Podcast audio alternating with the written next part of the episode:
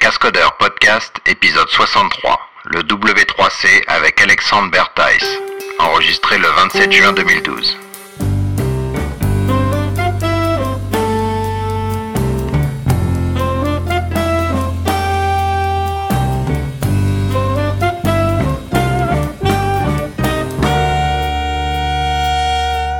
Bienvenue à cet épisode des Cascodeurs. Alors je connais pas le numéro parce qu'on est en train de faire des trucs en parallèle, donc euh, c'est un épisode supérieur à je sais plus combien, ça, 60, c'est tout ce que je sais. Euh, et voilà, et là on est euh, au cœur du au cœur du W3C à Cambridge, donc euh, tout près de Boston, aux États-Unis. Et je suis avec euh, Alexandre Bertheis et on va bah, justement discuter des standards et euh, plus précisément du W3C et de comment ça se passe. Alors bah, Alexandre, bonjour déjà et merci Bonjour. de m'inviter ici. Et euh, bah, dis-moi euh, un petit peu ta vie, ton œuvre, de peut-être développeur et pourquoi tu es rentré dans le W3C, etc. Ok, donc, euh, donc ça fait trois ans que je suis au W3C, je travaille physiquement aussi du, euh, du MIT. Mhm. Euh, j'ai plusieurs, plusieurs cordes à mon arc en fait. Effectivement, je suis un développeur, mais j'ai pas mal de, je suis pas mal investi dans toutes les activités qui touchent au sémantique web. Donc les gens pensent à HTML5, moi je fais un truc un peu différent. Concrètement, aujourd'hui, je fais partie de l'équipe système du W3C, qui est un peu un fourre-tout pour ce qui est du vrai système, comme, euh, comme on l'appelle, euh, auquel on penserait euh, normalement. Et, et on fait aussi beaucoup de, de développement. et donc on développe les outils qui, qui servent à mettre, pour, pour, pour donner l'infrastructure à l'organisation. Et, euh, et aussi donner accès euh, au site web et euh, toutes les autres choses. Et est-ce que vous faites, euh, donc par exemple dans le, dans le JCP, on va faire un peu d'échange sur, parce que moi je connais le JCP, donc on va discuter Mhm. là-dessus. Euh, les gens doivent faire une implémentation de référence, donc je pense qu'on parlera de ça, mais est-ce que les équipes du W3C elles-mêmes participent des fois à, des- à l'im- une implémentation de référence sur certains des standards? Alors, c'est euh, assez marrant. Donc, euh, effectivement, on reviendra dessus. On a besoin d'implémentation de référence aussi pour, euh, pour atteindre le stade ultime d'une euh, technologie, atteindre le, le stade de recommandation. Dans les faits, on, se retrouve souvent à implémenter, à implémenter des choses, mais en théorie, on n'est pas censé le faire nous-mêmes. Il faut juste que ça existe et il n'y a rien qui dit dans nos statuts que c'est à nous de le faire. D'accord. Par exemple, on s'amuse pas à implémenter des navigateurs. Il n'y a aucun navi... il- ah, il y a encore euh, Amaya pour ceux qui connaissent en termes de navigateur, inter- euh, navigateur web, mais euh, on s'amuse pas à donner deux implémentations de navigateurs web différentes, par exemple. D'accord. Cool. Et, et comment t'es. Qu'est-ce qui t'a intéressé là-dedans Parce que tu vois, c'est. Il y a des gens qui disent bon bah moi j'aime bien la recherche, donc ils partent vers tu vois des thèses ou des machins. Il y en a qui adorent l'industrie, donc ils vont dans des boîtes. Il y en a qui n'ont pas le choix et qui font le boulot qu'on leur offre, etc. Et euh, quand on rentre dans une organisation comme ça, je pense que c'est pas forcément par hasard. Donc euh, c'est quoi qui t'a attiré toi? C'est vrai, bon alors moi j'étais... Avant d'arriver, je connaissais déjà le W3C. Alors, en termes de technologie, je connaissais bien parce que j'avais participé euh, à un très gros projet, la Bibliothèque nationale, qui mettait en place... Enfin, qui reposait beaucoup sur cette technologie du, du sémantique web. Euh, donc je connaissais bien. Euh, côté process, je connaissais un peu moins bien, donc ça j'ai plutôt découvert ici, mais euh, je connaissais très bien la mission. Je connaissais aussi, je savais aussi que le, papa du web était, était ici, que j'aurais l'occasion de travailler avec lui. Donc quand l'occasion s'est présentée, c'était, ça parlait vraiment à mon cœur de geek et Ouais. j'ai dit ok, euh, ça aurait été n'importe où dans le monde, dans le monde, j'y serais allé quoi qu'il arrive. ouais. Ouais, on a déjeuné ensemble. Tu disais ça aurait été en Afrique, au milieu de la brousse. euh. Ouais, je sais. Enfin, ça. Ah, faut ok, pas être euh, je- J'ai vécu en Afrique aussi, donc c'était. J'aime bien l'Afrique. mais- non, mais euh, ça aurait été n'importe où, effectivement. Ça aurait pas changé le fait que j'aurais donné n'importe quoi pour travailler ici, ouais. Cool. Et je me plains pas, c'est au MIT. Donc, Ouais. Et alors, donc là, c'est un podcast Java. Euh, Enfin, Java, la plateforme, etc. ok. Hein tu sais ce que j'aime Ok. Et justement, on connaît ton nom euh, par d'autres euh, Ah, par d'autres raisons, voilà. Et notamment, euh, pour ceux qui suivent le, le- le groupe des, des cascodeurs, il y a eu pas mal de débats entre toi et certaines autres personnes, notamment Emmanuel Lecharny, et Ah. des choses un petit peu enflammées, quoi. Et donc, voilà, c'est quoi ta, c'est quoi ta vision, ta vision là-dessus Donc toi, effectivement, tu es un grand fan de, de Scala. Je crois que tu l'utilises dans les outils euh, Tout à fait, que ouais. tu développes ici.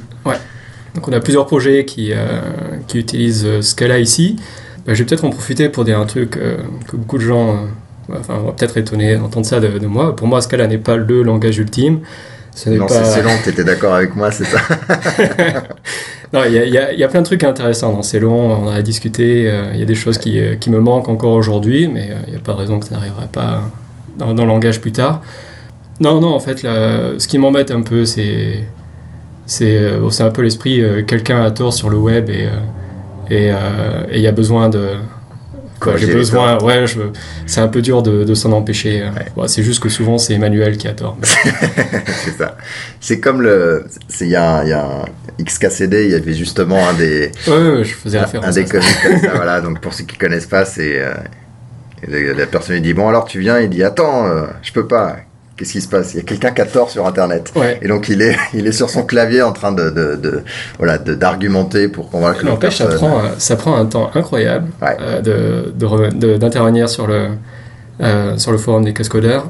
Et euh, et euh, et il y a beaucoup de mails que je n'ai pas envoyés, que t'as effacé. euh, ouais. soit parce que je savais que ça allait faire repartir une polémique, euh, soit parce que bon, euh, c'était écrit sous le coup de, de l'émotion. et- Ouais. Eh, ça veut dire qu'on. Tu Vous vois, avez c'est des échappé, sujets passionnels. Donc, euh, Tout à fait, ouais. Donc oui, euh, effectivement, j'interviens beaucoup sur... euh, dans mon boulot, c'est plutôt euh, le web, sémantique web, mais euh, bon, ma passion, par rapport aussi à mon background, c'est beaucoup les langages. Ouais. Et, et c'est vrai qu'il y a beaucoup de choses dans ce cas-là. Enfin, pour moi, c'est... Pour, pour être plus précis, sur la JVM, c'est pour, pour moi le meilleur langage. Cool. Jusqu'à présent. Ouais. Ça peut changer. Bon, on va revenir au, au W3C. Mhm. Alors, euh, déjà, bah, qu'est-ce que c'est le W3C Donc, euh, c'est C'est une excellente question, en fait. euh, ouais. Pour beaucoup de gens, le W3C, c'est c'est juste une référence d'un namespace ou des DTD dans une page HTML, quoique même plus dans- avec HTML5, ou ceux qui font du XML, c'est tous les jours. Ouais. Et ça va guère plus loin. Euh, pour, certaines personnes qui ne connaissent vraiment pas, c'est euh, j'ai perdu mon accès à mon site web, je vois écrit W3C dans ma page, je vais demander au W3C de me donner euh, l'accès au site web. Mais bien entendu, c'est pas ça. Donc nous, on est, on est une organisation à but non lucratif. On n'est pas américain en fait, on est vraiment international. Donc on est la réunion en fait de trois sites physiques. Donc il y a le MIT, il y a un site en France qui est à Sofia Antipolis, euh, Ouais. qui historiquement était l'INRIA et qui maintenant est euh, l'ERSIM, et on a Keio University au Japon. D'accord. Et la réunion des Ah, trois. donc le CERN, en fait, euh, fait pas partie. Alors non, le, le CERN, alors pour l'histoire, euh, historiquement en fait, Tim Berners-Lee qui a inventé le web donc il y a un peu plus de 20 ans, avait commencé au CERN parce qu'il était employé au CERN à l'époque. Ouais. Et le CERN a dit, le CERN a dit bon, euh, ce truc-là un peu nébuleux, euh, c'est, on sait pas trop ce que ça va donner, on préfère se recentrer sur notre activité Ouais, qui est le, la physique euh, théorique. voilà, tout à fait. Ils ont demandé à Tim euh, d'aller autre part, et au même moment, il y a le MIT qui a, qui a approché euh, Tim en disant Nous, on est intéressés, on devrait monter un consortium, et voilà comment ça a démarré. D'accord. Et Tim voulait surtout pas que ce soit un truc complètement américain. Ouais. Et euh, pour, pour des raisons de perception, enfin, plein de politiques, etc.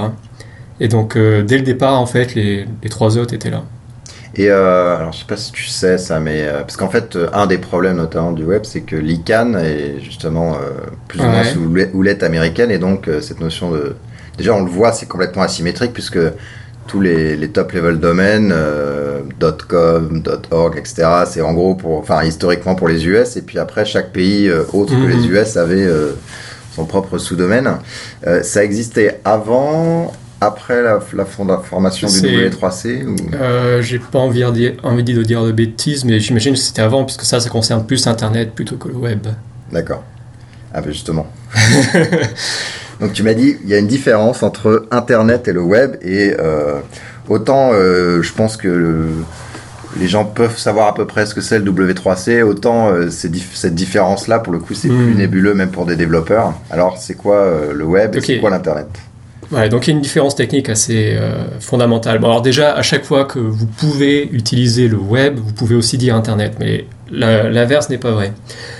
Donc le web, historiquement, c'est l'association de trois choses. Après, il y a eu des, des ramifications, ça a un peu évolué, mais l'idée originale, déjà, on se dit, ok, on a on a une façon de, de connecter des ordinateurs, un ordinateur A, ordinateur B, et d'envoyer des messages de l'un à l'autre euh, dans un réseau qui est euh, complètement décentralisé. Et ça, c'est Internet. C'est euh, donc IP, IPv4, IPv6, toutes les choses que vous connaissez déjà. et maintenant, si vous dites, si on, si, on, se dit, ok, je voudrais monter quelque chose dessus et je voudrais en fait mettre des, je voudrais parler de documents. Mhm. Je voudrais pouvoir représenter des documents. Donc ça, c'est HTML. Je voudrais pouvoir leur donner un nom. Donc ça, c'est l'URL et euh, savoir où ils sont situés. Donc pareil, c'est l'URL qui dit, c'est un espace de, nommage global. Et euh, une fois que je sais où il est, je voudrais aussi pouvoir récupérer le document, et ça c'est HTTP. Donc euh, le mécanisme, donc HTML, URL, HTTP, c'est historiquement ce qui fait le web. Donc c'est quelque chose qui se construit au-dessus d'Internet. et donc qui est assez fondamentalement différent quand même. Donc, euh, par exemple, dire page internet, ça n'a pas vraiment de sens. Page web, ça a un sens. Et par exemple, Skype, toutes ces. Euh, ou, euh, ou les réseaux peer-to-peer. Un email, c'est pas dans le web, là, typiquement. oui, effectivement, à la base, un Même si il y a la notion d'URL, vraiment, parce qu'une du RI. du RI, pardon. Alors voilà, on, commence justement à entrer dans des différences assez fondamentales. même si, alors pour le coup, URI aussi, il était inventé en même temps par, par Tim. Mais, euh, mais oui, effectivement, euh, tout ce qui est IMAP, euh, POP et toutes ces choses-là, ça ne fait pas partie des, protocoles du web. Ce sont des protocoles qui vivent sur Internet. Ouais. Voilà. D'accord. donc on a parlé un petit peu de, voilà, de, de, l'histoire du web. tu as parlé plutôt de d'un monde universitaire pour l'instant. Est-ce qu'il y a aussi, en gros, des boîtes for profit qui font partie de ce consortium En fait, c'est plutôt ça le W3C. Donc nous, on est... Donc, le W3C en tant que tel est monté comme une, euh, une organisation à, but non lucratif, c'est vrai. Comme euh, Apache, comme pas mal de, euh, Apache. Alors je ne sais pas exactement comment ça fonctionne pour les autres, mais on est quand même un consortium. Donc ça veut dire que l'équipe même du W3C doit créer partie sur les, sur les trois autres. On est quoi? 70-80 personnes pour, euh, pour le staff euh, lui-même. Mais euh, c'est pas nous qui faisons l'essentiel des, des, des, specs qui sortent du W3C. Donc en fait, on est monté en consortium. Mhm. Le but du jeu, c'est d'inviter les, les personnes et les, au travers d'entreprises qui sont intéressées pour avoir leur mot à dire pour, pour faire les, tous ces standards-là. Ils deviennent membres du consortium et donc ils peuvent ensuite participer dans les groupes de travail. Et c'est en fait, c'est vraiment l'essentiel du boulot est fait par ces gens-là. D'accord. Et euh, il faut payer ou il y a, c'est quoi le truc? Par exemple, dans le JCP, il y a, quand on est une boîte, il y a rien. C'est pas forcément un coût très important, mais il y a, il y a un coût, donc on est censé payer. Après, on peut faire partie de, des groupes d'expertise. Hmm. Euh, quand on est individuel, c'est gratuit. En tout cas, quand on contribue de manière individuelle et pas pour sa boîte. Euh, mais voilà, il y a, en fait, on signe une, charte et on, est d'accord de travailler dans, le, enfin, dans les règles finalement du JCP. Ça se passe comment dans le W3C C'est en fait assez similaire. Euh, donc un membre, euh, pour rejoindre le W3C, a besoin de, de souscrire membership. Désolé, il y a des mots qui viennent. Un abonnement, mais c'est pas vraiment. Ouais, c'est pas vraiment un abonnement. Euh, donc, donc euh, le, membre est censé payer euh, à l'année. Mhm. J'avoue que je ne connais pas les, les prix, mais bien sûr, ça, ça, dépend directement du niveau de revenu, de, de le chiffre d'affaires du, du, membre en question. Ah, d'accord, ok. JCP, c'est fixe, hein, par exemple.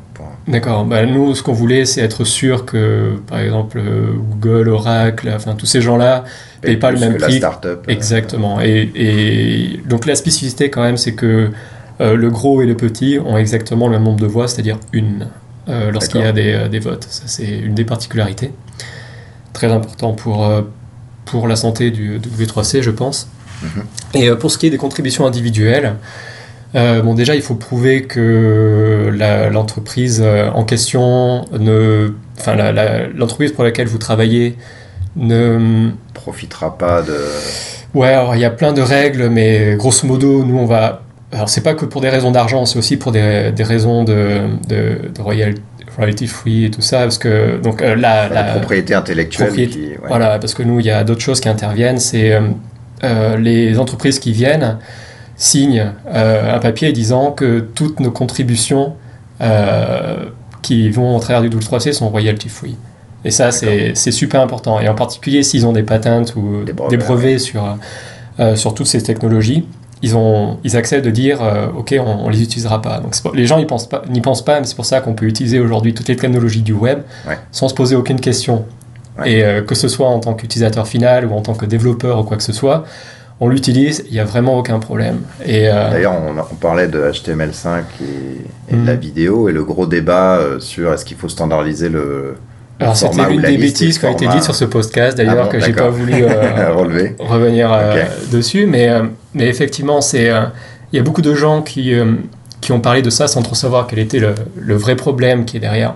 En particulier en disant que, les, que Google avait son, avait, avait son système de codec, etc., etc., qui, et qu'on devrait prendre ça, mais que fait le W3C bah, dans les faits, en fait, on attend que Google euh, vienne nous voir en disant on donne ça au W3C, qui signe euh, la charte disant euh, c'est bien, c'est bien royalty free. Et en fait, c'est pas si simple que ça parce que c'est du code qui est open source, mhm. mais personne n'est sûr aujourd'hui, on est même quasiment sûr qu'il y a des patentes derrière qui échappent au contrôle de Google. Et si Google arrive chez nous en disant on, offre ce truc-là. Il y a plein de requins dehors qui attendent pour mettre le nez là-dedans et dire euh, non, non, en fait, nous, on vient vous embêter. Donc, en fait, c'est un peu compliqué. Et euh, et euh, il y a d'autres approches pour régler ce problème-là. Je vous inquiétez pas, le W3C est largement dessus. On pense que c'est très important. mais tous les acteurs autour des problèmes de codec vidéo ne jouent pas forcément le jeu. Oui, voilà, il y a une petite guerre. Ben, on parlait euh, dans le podcast souvent de la petite guerre entre Apple, euh, qui est plutôt euh, MPEG, enfin du consortium MPEG, si je me souviens bien. Ah, et en plus, il y a un autre consortium qui, lui, n'est pas du tout royalty free. Non. Et qui. Bon, je ne vais pas trop m'étendre là-dessus, parce qu'après, il y a des, des, choses à pas divulguer qui pourraient poser des problèmes, mais c'est quelque chose qu'on considère bien sûr, bien sûr tout le temps. Et. Et euh, ça va beaucoup plus loin que juste euh, il y a du code open source qui est euh, mis à disposition par Google. C'est beaucoup plus compliqué que ça. On le voit d'ailleurs, toutes les boîtes qui viennent de se faire acheter ou qui sortent en IPO, etc. Mm. souvent, il y a un procès dans les. Enfin, plutôt, il y a quelqu'un qui lance un procès dans les 5 jours. C'est qu'effectivement, il y a des gens qui ont des brevets mm. ou des de la propriété intellectuelle qui attendent qu'il y ait de l'argent et qui, qui se lancent. Tout à fait, ouais. Et juste pour, euh, donc pour comparer avec le JCP, le JCP, il y a aussi cette idée de transfert de propriété intellectuelle. Donc les membres du groupe en fait, font le transfert de propriété intellectuelle sur la technologie. Euh, cela dit, c'est pas royalty free nécessairement. Il peut y mm. avoir des, des, accords pour les gens qui implémentent l'aspect, ça peut être payant euh, ou pas, mais disons que euh, quand on implémente l'aspect, on passe le TCK, etc., et, qu'on paye, on a le droit au portefeuille de, de, brevets potentiels et de propriétés intellectuelles, justement, qui est transmis. Et en cas d'attaque sur cette partie-là, le, tout le consortium en fait protège. Et donc c'est un peu plus fermé que le W3C où l'approche elle est de dire non c'est royalty free donc même si tu n'as aucun rapport avec le W3C tu peux en gros implémenter euh, euh, les, recommandations et avancer. J'imagine qu'il y a des bonnes raisons pour, euh, pour le JCP de, choisir de, de, faire comme ça. nous en interne ça avait beaucoup poussé pour que ce soit complètement royalty free. On avait changé justement le, nos chartes. et on a on a demandé à tous les membres existants de, ratifier euh, la nouvelle procédure. Ça n'a pas forcément été facile, mais maintenant tout le monde voit que c'est une bonne chose. Et euh, tout le monde est content que le web soit un endroit où justement euh, c'est royalty free. Alors après, ça peut poser d'autres problèmes. quand il y a des membres qui, qui ont peur de justement mettre en royalty free là où ils ont déjà. voilà, et ça peut, les, ça peut freiner certaines personnes de rejoindre le groupe. Mais ce qui se passe au final, ce qu'on observe au final, c'est au bout d'un moment, au bout d'un moment, lorsque c'est euh, tout le monde euh, contre soi, donc tout le monde qui s'unit pour faire quelque chose de, euh, par exemple, on a, vous imaginez une entreprise qui a un, monopole sur une technologie. et donc qui est bien content jusqu'à ce que tous les concurrents se réunissent au W3C et font une technologie concurrente, open et qui marche bien. Et après, euh, finalement, celui qui est en situation de monopole, il l'est plus.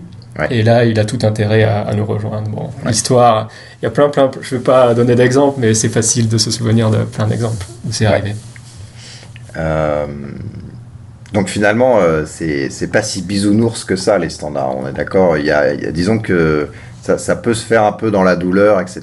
Même si le- le- la vision elle est positive, euh, en, pense moi en moyenne, enfin au, au final au bilan quoi. Euh, effectivement, il y a des il y a des petites guéguerres euh, temporelles, temporaires euh, ou, ou non qui font que voilà. Ça, Ah, mais carrément. hein, que. L'objectif est noble, hein, tout à fait. La, Ouais. la spec doit sortir, le W3C garantit que tout est ouvert, qu'on respecte l'objectif primordial qui est amener le web à son, à son plein potentiel. Ça ne veut pas dire qu'il n'y a pas des entreprises à l'intérieur qui essayent de tirer la couverture à eux. Ouais. Alors, il y a concrètement plein de moyens de le faire. Donc, par exemple, avoir la main sur la spec et devenir un éditeur, c'est une façon de faire. Avoir la main sur la test suite, c'est une autre façon de faire.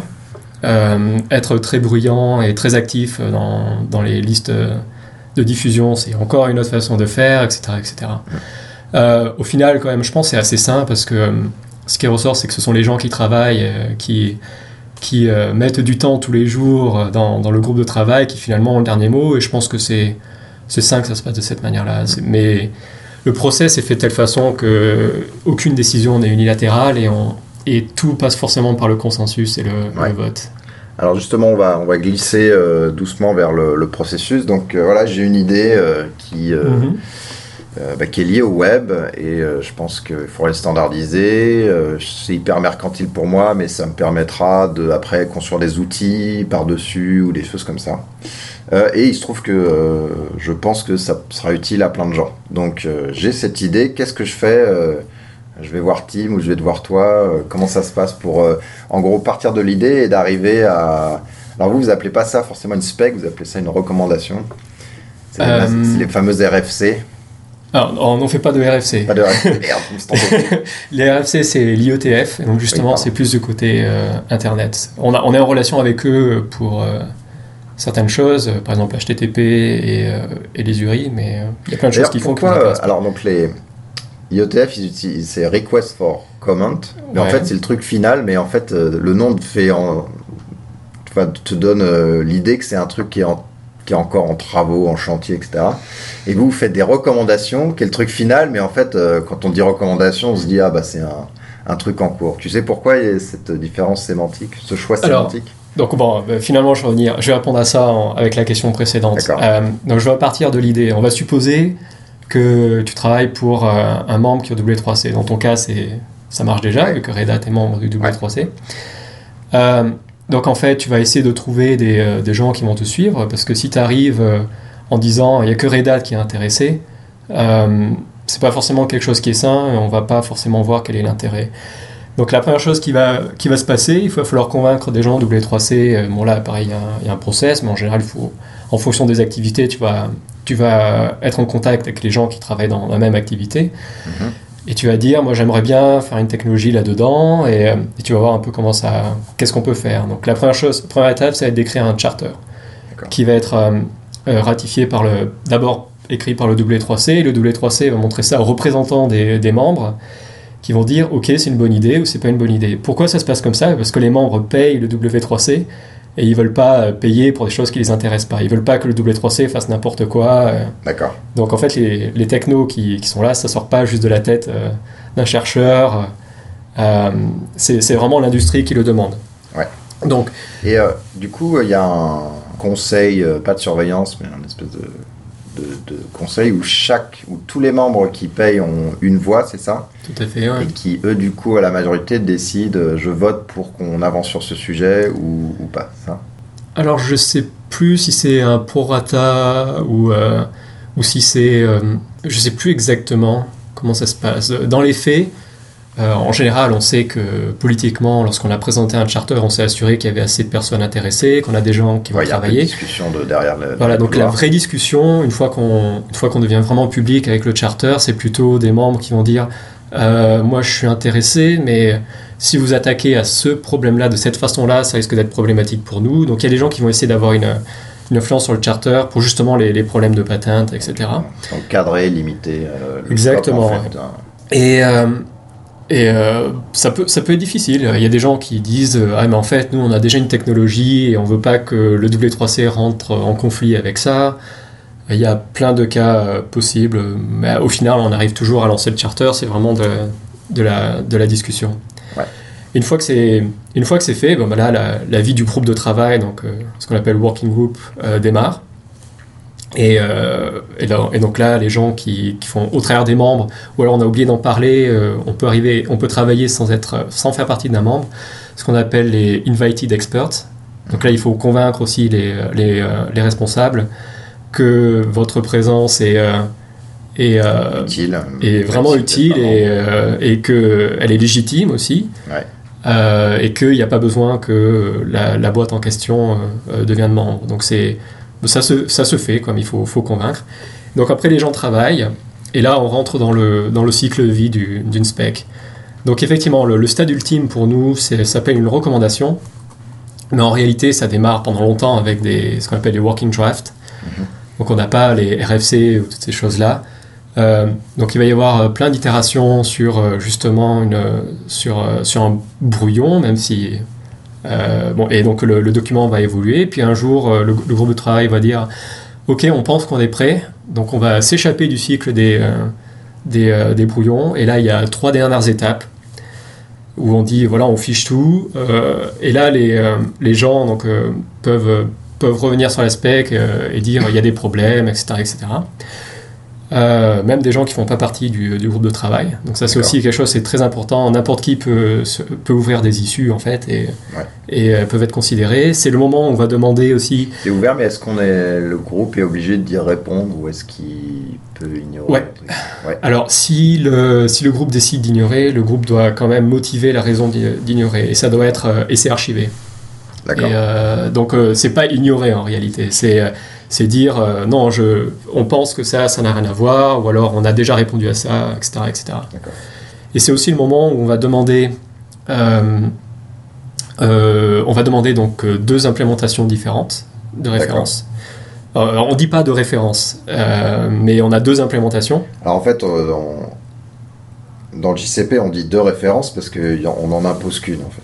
Ah d'accord. Euh, mais bon, nous, c'est pas la différence. Mais nous, on, on, on, en on demande deux en général. Euh, c'est pas en général. Et, euh, et s'il n'y en a pas deux, c'est un gros problème. Et ensuite, il y a. Donc là, interne au W3C, il y a. Et ça peut être le même membre qui en implémente deux ou ça il faut que ça soit deux membres oui. différents? Non, non, non, le, ça peut être le même membre, mais il faut que les technologies, la façon de faire, il faut, faut, convaincre les gens. Le 90% du code. Ouais, voilà. Donc, euh, on a eu des, euh, on, il y a eu des cas déjà dans le passé où euh, le, le cœur des, des, implémentations partageait en fait la même bibliothèque et euh, du ouais. coup c'était pas satisfaisant. C'est comme si on disait tiens on va standardiser le rendering et que le, les gens avaient Chrome et Safari alors que Exactement. en dessous c'est WebKit. Bon, on a eu déjà des cas comme ça où c'était pas ça, ça marchait pas. et après il y a d'autres considérations donc là purement W3C où on va regarder que la solution qui est qui ressort du, du, groupe de travail n'empiète pas ou ne remet pas en question d'autres specs.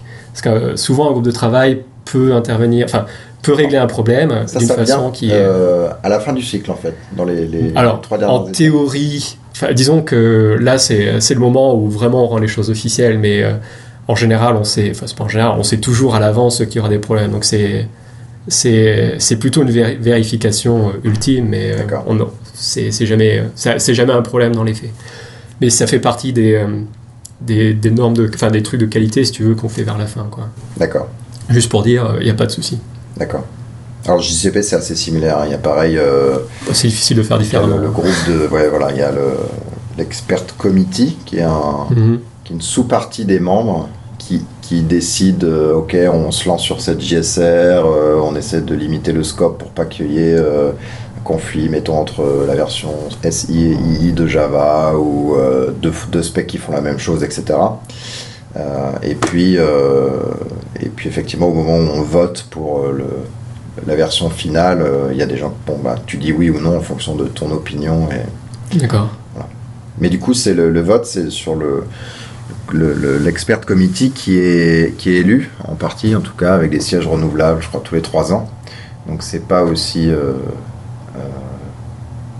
Enfin, disons qu'il y a une, une, espèce de centralisation par rapport au W3C de ce que je comprends.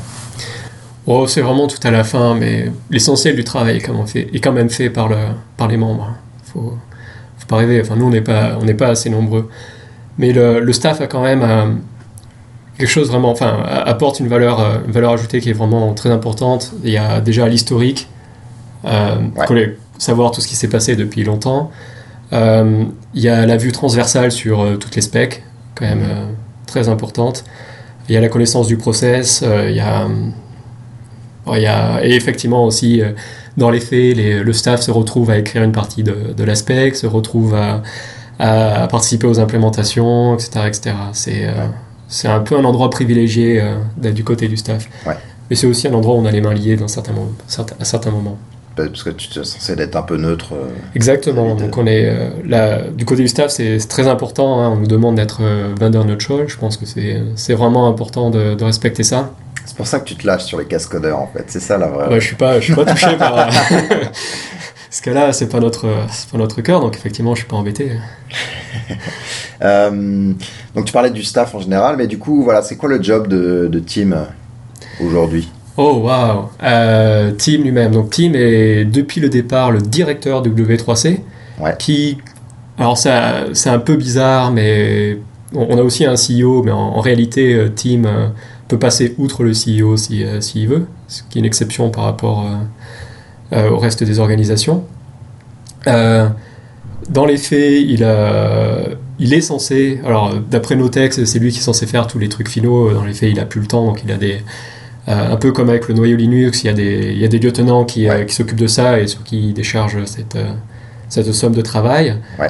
Euh, dans les faits aussi, lorsqu'il y a des, euh, lorsqu'il y a des problèmes, euh, on évite euh, euh, de le faire intervenir parce qu'il a un poids beaucoup trop important. C'est un peu le, le bulldozer qui est, euh, qui est euh, respecté par tout le monde et du coup, s'il dit quelque chose, personne ne va se mettre à- euh, contre lui et, et ça peut en fait, en fait avoir des effets néfastes. Ouais. Euh, donc du point de vue du process, il, euh, il reste assez en retrait, même s'il est très actif sur tout ce qui se passe. Et c'est assez incroyable de voir euh, qu'il sait exactement ce qui se passe partout. C'est un énorme geek qui comprend vraiment très bien ce qui se passe. Euh, alors dans les faits, il passe son temps, du point de vue W3C, à parler de sémantique web. Il a inventé le web, mais il a aussi inventé le sémantique web, et c'est la deuxième révolution qui est, qui est en train de, de bien marcher, et euh, c'est, la deuxième fois qu'il a vraiment raison sur un truc primordial. Et il passe beaucoup de temps à en parler partout, il, il intervient... Sauf à Devox France, si je me souviens bien, il y avait une histoire. Je me rappelle Bon. plus l'histoire. Oui, oui, bon, on pourra en reparler, mais... euh, Non, c'est qui C'est ça, c'est Antonio, Antonio qui, avait, euh, qui avait utilisé le mauvais prénom pour l'inviter ou un truc comme ça. Euh, non, pas lui. Il avait, sens. il avait demandé à quelqu'un d'autre. Ouais, mais euh, bon, c'est un peu compliqué. Mais bon, faut, faut savoir que Tim, il y, a des, il y a des chefs d'État qui attendent deux ans pour, pour pouvoir le rencontrer. C'est un peu. C'est pas le mec qui reste dans son bureau, quoi. Euh, D'ailleurs, je l'ai pas vu aujourd'hui. ah, il est en vacances. Je suis désolé. Euh, non, mais c'est. euh, donc voilà, donc il parle beaucoup de sémantique web. En, en fait, euh, il a aussi un job purement MIT où il fait la recherche sémantique web. Donc nous, on fait pas de recherche. hein. Euh, en tout cas en théorie. Euh, et la partie recherche, il a fait au MIT. Et après, il a une autre casquette euh, pour tout ce qui est données ouvertes. Et en particulier en Angleterre. Où, donc c'est un, un citoyen. un- il est british hein, à, la, à la base. Et data.gov.uk, c'est principalement lui qui, qui a lancé ça. Et donc en utilisant encore une fois le semantic web pour faire, faire ces choses-là. Et après, il va parler à des endroits comme TED ou des, des, Ouais. euh, des autres grosses conférences comme ça. Super, d'accord.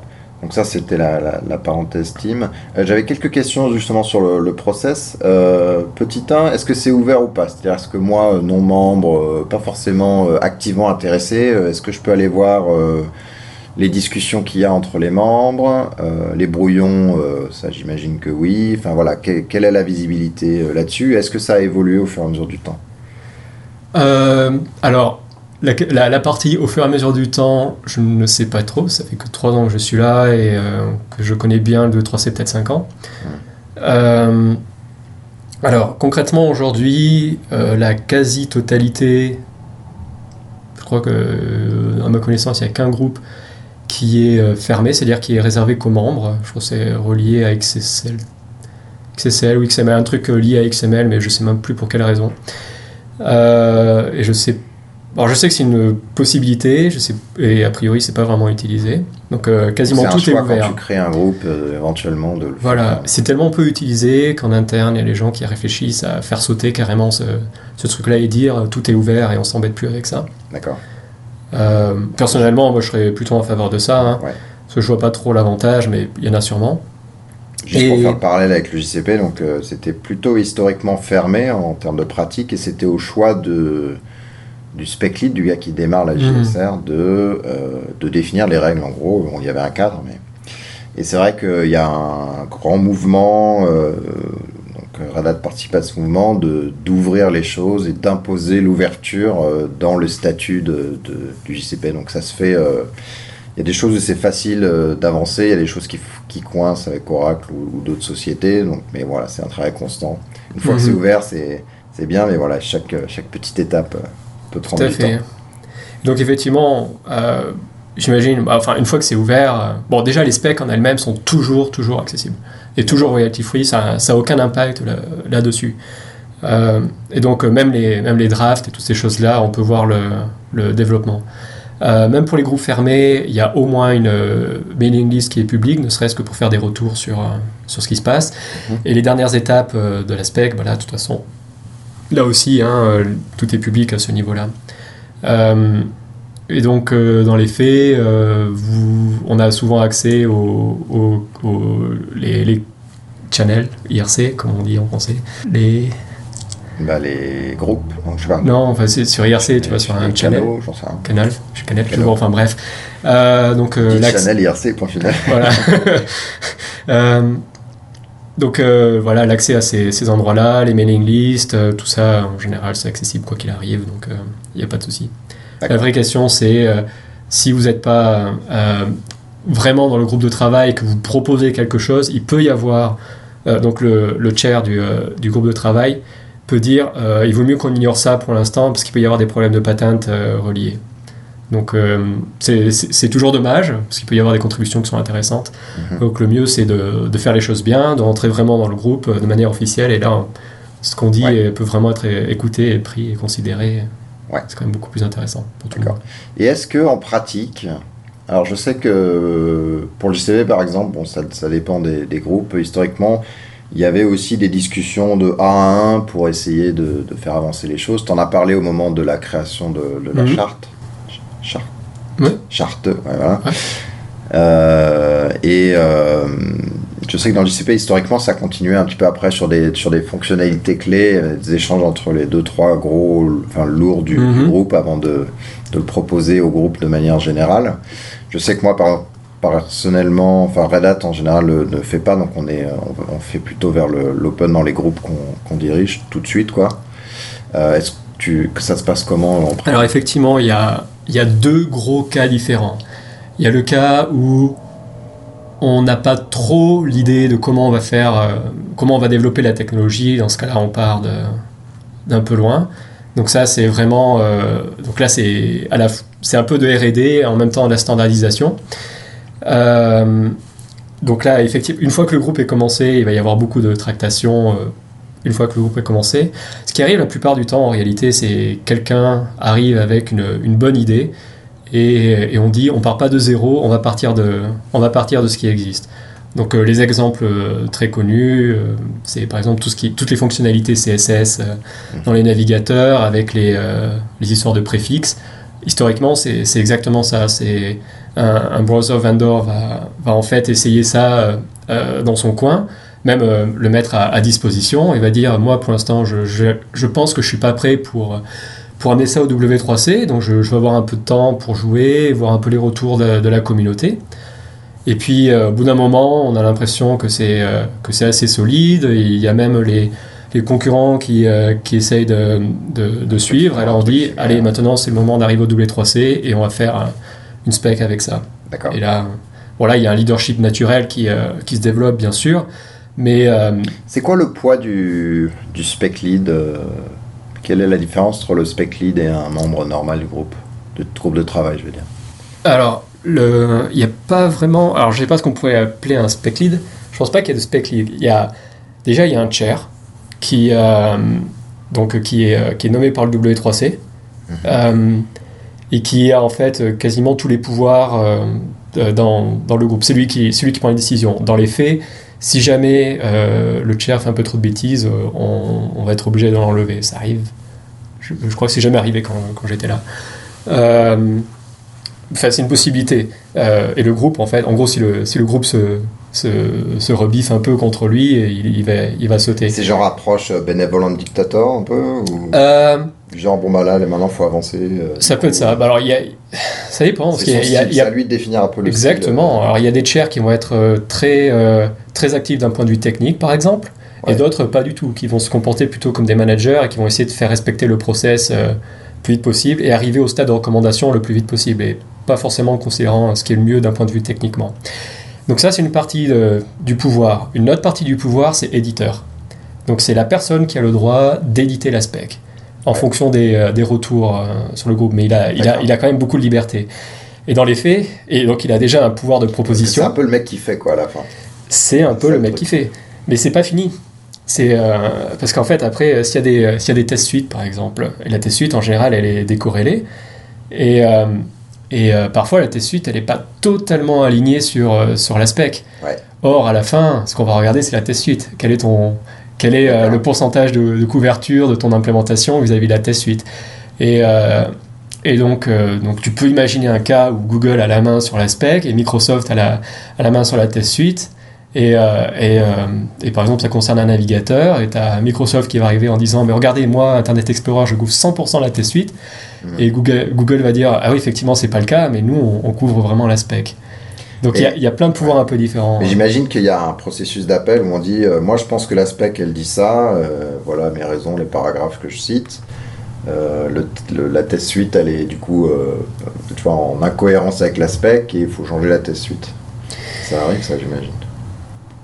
Ça arrive. Moi, ma réponse.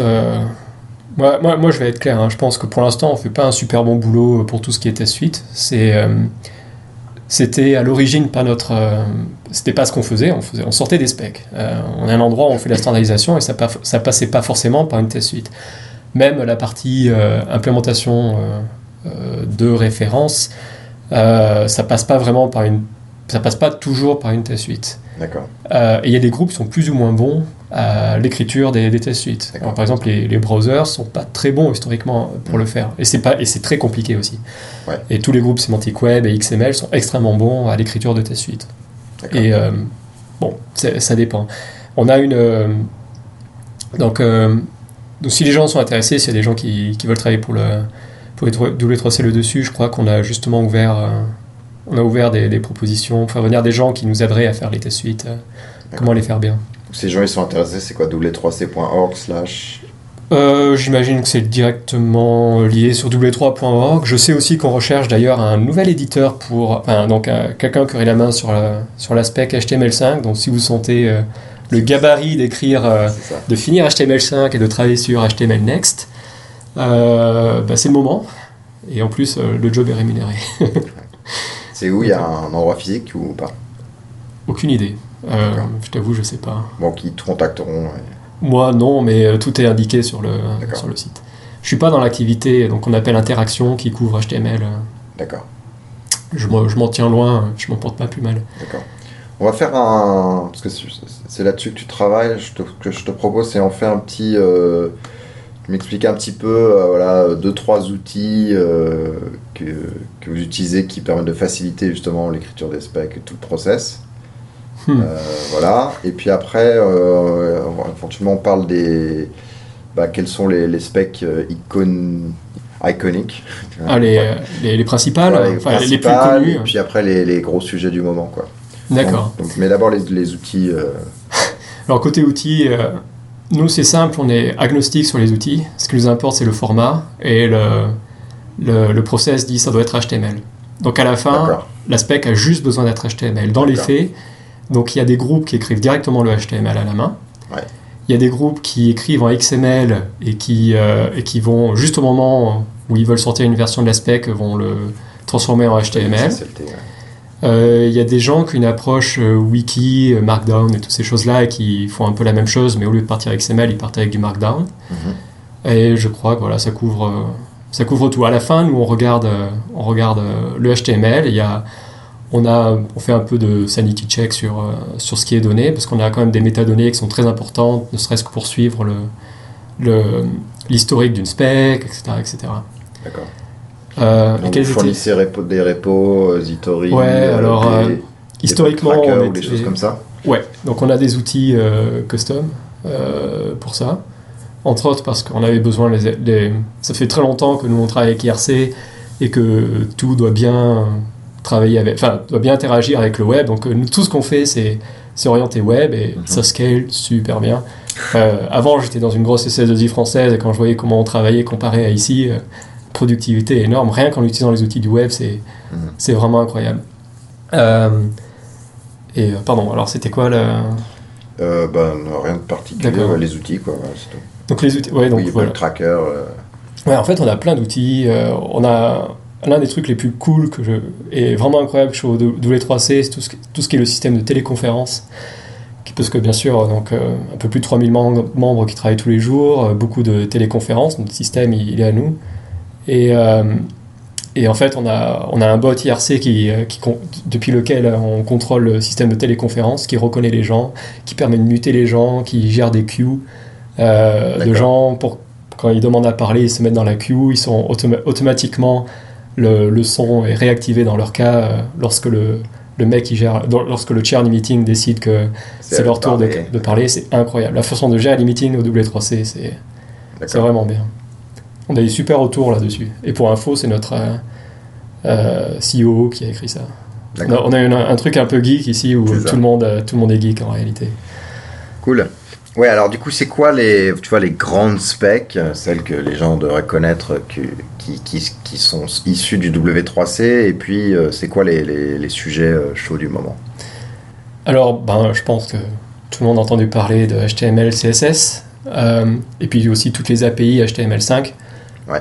qui, euh, qui d'ailleurs ne sont pas HTML5. HTML5, c'est le markup. Donc quand les gens parlent de HTML5, il faudrait faire la, la différence entre les API et euh, le markup.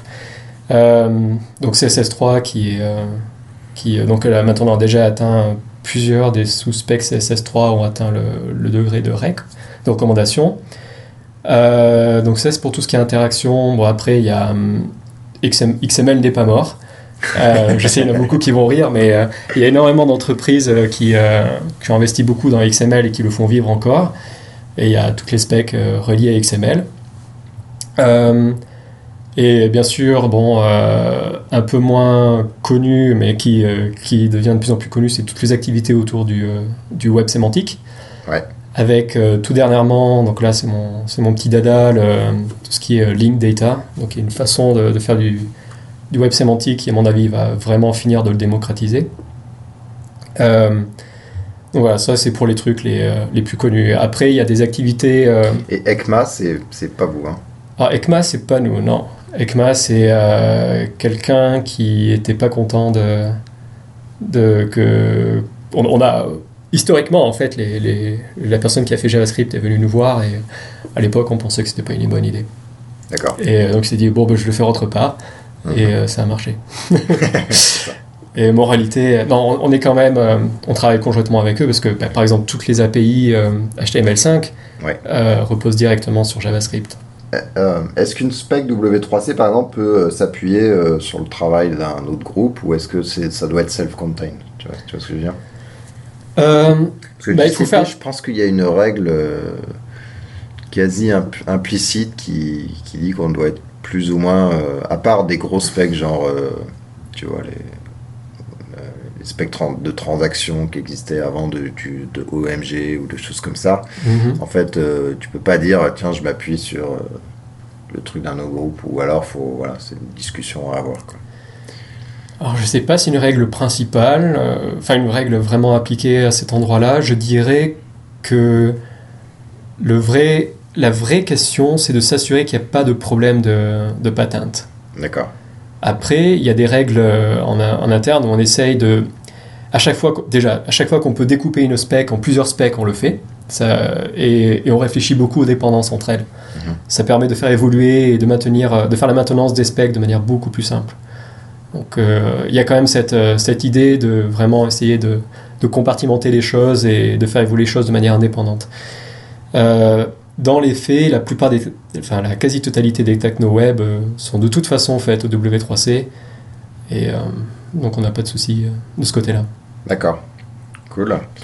Euh, est-ce que tu as un mot de la fin ou un truc que tu qu'on n'a pas abordé que tu voudrais caser euh hmm, Je sais pas. Je sais pas. Euh, y a dernièrement là, ou même en ce moment, j'imagine sur le sur les cascodeurs le le forum, il y a beaucoup de gens qui, qui reparlent de web. Est-ce que c'est mort Est-ce que c'est pas mort Ah, tu veux dire par rapport à des applis natives, des choses comme ça ou... Ouais, ouais. Par exemple moi, je suis pas contre en fait tout ce qui est euh, API native de, manière euh, générale. Euh, ça, ça permet de faire l'innovation quelque part. faut, faut pas forcément être contre, même si quoi qu'il arrive, je pense que dès que j'ai l'alternative, je vais utiliser du web, en particulier sur les mobiles. Je pense que la segmentation est telle que et la, technologie web est prête. Hein. Il, y a, beaucoup de gens qui s'en rendent pas compte.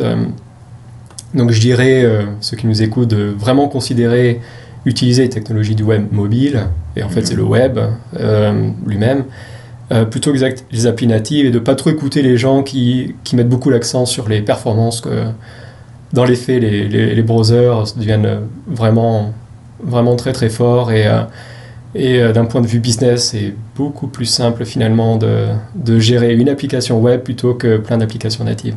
Ouais. Voilà. Donc c'était peut-être le, le petit, la petite remarque. Effectivement, je, fais attention à pas trop réagir sur ces trucs-là. D'accord. Sur les, Ça fait partie de la forums. Euh. Non, parce que bon. Non, mais après, c'est effectivement euh, déjà un standard euh, par définition peut pas être en avance. De, tu vois, de, ah, ça dépend. C'est pas tout en vrai. Ce n'est pas tout en vrai. Semantic Web, par exemple, c'est un contre-exemple parfait. Ouais, d'accord. D'accord. Après, effectivement, pour tout ce qui concerne HTML5, il y a beaucoup d'API qui courent après les API natives. Euh, mais là, encore une fois, hein, les, mêmes qui font les API natives, ils sont dans, le, dans les mêmes groupes de travail pour faire les mêmes choses du point de vue web. Et, mm. il, y a des, euh, y a des migrations énormes. Hein. Je pense à Microsoft dernièrement. Euh, je crois que c'est l'un des plus gros, l'un des, plus gros rebasculements tout web. C'est assez incroyable hein, ce qu'ils ont fait. Et il y a beaucoup de gens qui, euh, qui parlent d'IE en disant c'est pas c'est pas tip top. Je sais pas s'ils sont vraiment prêts, mais je peux vous dire que d'un point de vue ouverture et standard, en ce moment, ils sont ils sont, ils sont vraiment, vraiment, vraiment bien. Ouais, bah, quand ils s'y mettent, s'y mettent quoi. Quand ils s'y mettent, ils, ils, peuvent faire les choses bien, mais c'est vrai pour, pour n'importe quelle boîte. Ouais. Cool. Bah écoute, merci euh, de cette petite heure avec nous là. Mhm. Sympa de parler un peu de. Ça me fait un peu marrer de parler aussi longtemps en français. Ouais, c'est vrai. Mais ça fait plaisir ouais, t'avoir ici. Cool. Bah écoute, euh, à la prochaine sur les ondes et merci de nous écouter.